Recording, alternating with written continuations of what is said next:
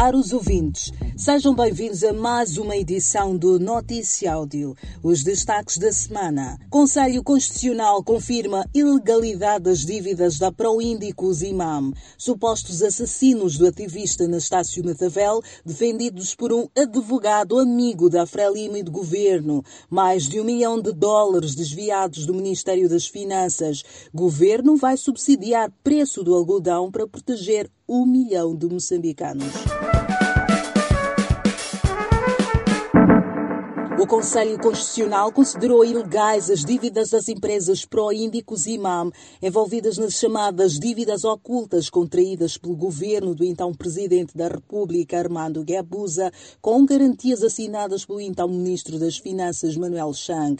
A declaração surge depois do Fórum de Monitoria do Orçamento, o FMO, ter submetido uma petição com mais de 60 mil assinaturas de moçambicanos contra o pagamento das dívidas legalmente contraídas. Adriano Novunga, coordenador do FMO, disse à DW porque as dívidas não são do povo, não devem ser pagas. Um posicionamento que lembra a campanha Eu Não Pago as Dívidas Ocultas, organizada pelo Centro de Integridade Pública. Elísio de Souza, advogado e analista político que se dedica à defesa do governo e do partido Frelimo, está agora a defender quatro polícias em julgamento pelo assassinato do ativista social Anastácio Matavel, que foi abatido a tiros em Gaza dias antes das eleições de outubro passado, escreve o canal de Moçambique. O advogado está ligado ao governo no caso das dívidas ocultas. Esteve nos Estados Unidos no ano passado com vista a desacreditar os relatórios do Centro de Integridade Pública, diz o jornal. O canal de Moçambique avança que, para além de encobrir os mandantes, o advogado está a trabalhar para que o juiz considere culpados o agente que morreu em acidente após o crime e outro polícia fugitivo. O julgamento iniciou na segunda-feira.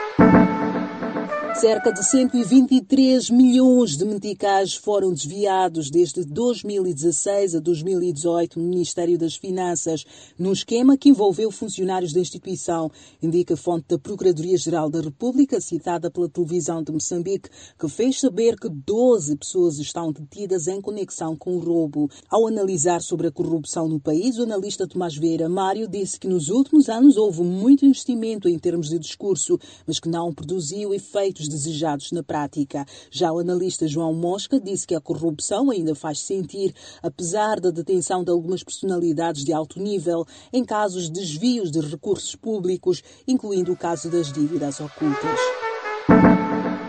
O governo de Moçambique irá subsidiar o preço da compra de algodão para garantir um milhão de moçambicanos tenham alimentos, numa iniciativa denominada Fome Zero, onde as empresas fomentadoras e mais de 200 mil camponeses serão desafiados a aumentar a produção. Na presente campanha agrária 2019-2020, novo preço mínimo a vigorar para a compra de algodão caroço é de 25 meticais, enquanto para o descarroçamento são 18 meticais. O governo vai subsidiar 6 meticais por quilograma. Segundo o presidente da Associação Godoeira de Moçambique, Francisco Ferreira dos Santos, o apoio é um marco histórico na política agrária económica nacional e um sinal real e indiscutível da aposta séria do governo na agricultura e na população rural. Esta foi mais uma edição do Noticiáudio produzido pela Plural Media. Fique ligado aos nossos canais no Telegram e WhatsApp e dê um like à página do Noticiáudio no Facebook para receber mais notícias semanalmente. Fique atento à próxima edição.